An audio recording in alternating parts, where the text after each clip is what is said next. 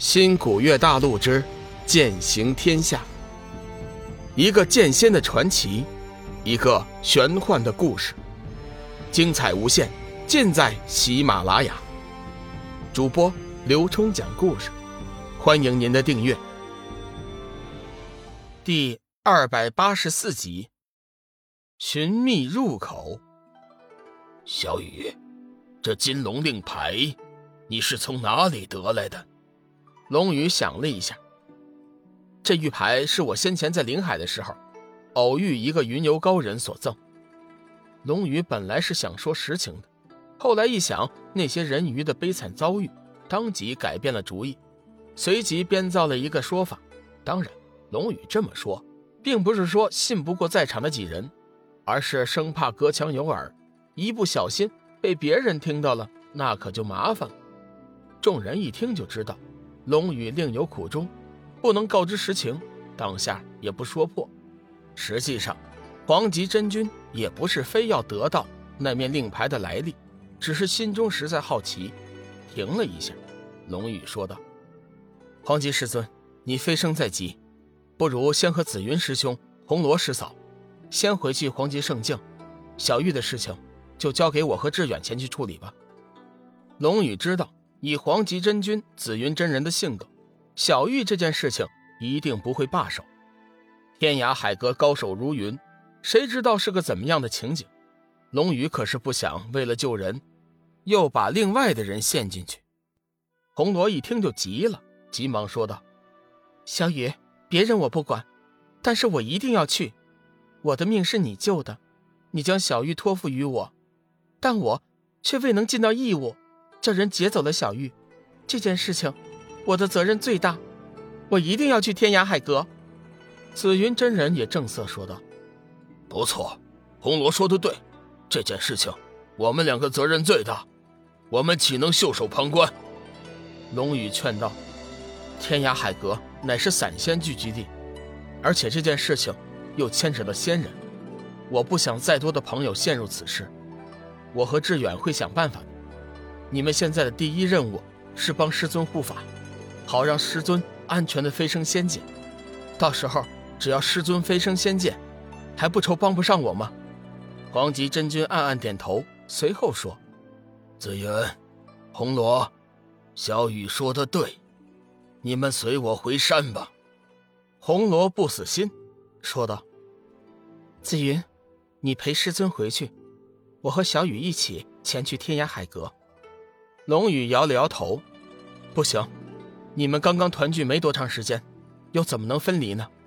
我知道，心爱之人分离的那种痛苦。师嫂，你就听我的吧。你们一起回去吧。小玉的事情，我心中有数。我可以肯定的告诉你，寻常的散仙和我交手，断然没有一点取胜的可能。你们就不要为我担心了。”红罗仙子本来还想说什么。却被黄极真君给打断了。红罗，行了，这件事情就按小雨说的办。师尊，你就成全红罗一次好吗？红罗苦苦哀求。黄极真君脸色一寒：“红罗，难道你还不知道吗？以你和紫云如今的修为，即便是勉强进了天涯海阁，又能帮小雨多少？”说不定你们跟着去，还倒成了累赘。如果你们真想帮小雨的话，现在就随我回去，好好修炼。为师将那黄极秘录中的高深法诀尽数的教授于你们，再加上小雨先前炼制的神丹，估计在一年之后，有望可以成就大成境界。到时候你们对上散仙，就有一拼之力了。红罗微微一怔，黄极真君说的在理，自己和紫云真人的修为在散仙面前，确实一点作用也发挥不了。否则先前也就不会眼睁睁的看着小玉被那散仙带走了。辞别黄极真君之后，龙宇凭借着金龙令牌的指示，花费了三天的时间。和志远来到了一处景色宜人的地方，展现在两人眼前的，是一处清新优雅的人间仙境。蓝天白云之下，悠悠山谷，四周的山丘上长满了幽竹和各种奇花异草，其间虫鸣鸟叫，蜂飞蝶舞。一条流水潺潺的小溪横穿而过，把幽谷分成两半，蜿蜒的向前伸展。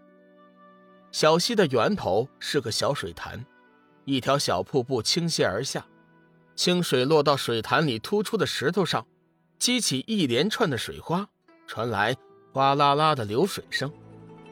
呼吸着四周清新的空气，龙宇和志远的心情顿时显得极为舒畅。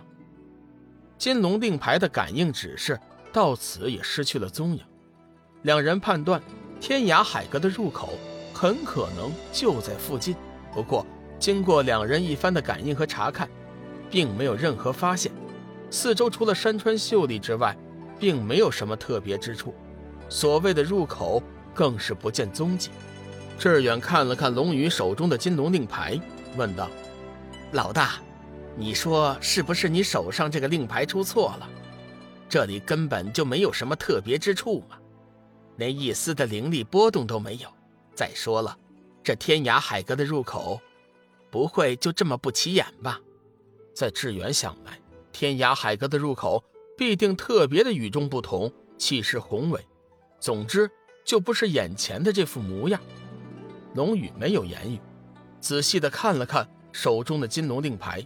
又回想了一下，当时伊莎大巫师交给他时的情景，认为这令牌是真的，绝对不会有错。换句话说，此处一定就是天涯海阁的入口。想到这里，他坚定地对志远说：“先别着急，我敢肯定，此处就是天涯海阁的入口。我们只需要寻找寻找，就一定能够找到的。好吧，老大，我都听你的。”那我们再找找。这会儿，两人并没有盲目的乱找，而是放出神识，仔细的感应着周围的每一片空间。两个时辰之后，两人累得够呛，但是仍旧没有一点发现。老大，我们是不是真的弄错了？志远有点泄气。龙宇想了一下，丝毫不做动摇：“不会弄错的，天涯海阁的入口。”肯定就在这附近。志远突然笑道：“ 老大，这金龙令牌，不会是一个绝色美女送给你的吧？要不你怎么会如此相信那人呢？”龙宇走过去，伸手在志远的头上狠狠地敲了一下，骂道：“我说你这个家伙，我真怀疑你到底是不是个和尚。佛家讲究清净无为，断绝一切尘缘。我说你，真不知道。”你是怎么修佛的？说到美女，龙宇倒是想起了在临海遇见的那位人鱼姑娘梦露，不知道他现在怎么样了。志远摸了摸光秃秃的头顶，抗议的说道：“老大，今后你可不能再敲我这里了，我这修佛全是靠悟的，你若是打傻了我，我以后也就完蛋了。”停了一下，志远正色道：“老大。”那你说我们以后怎么办呢？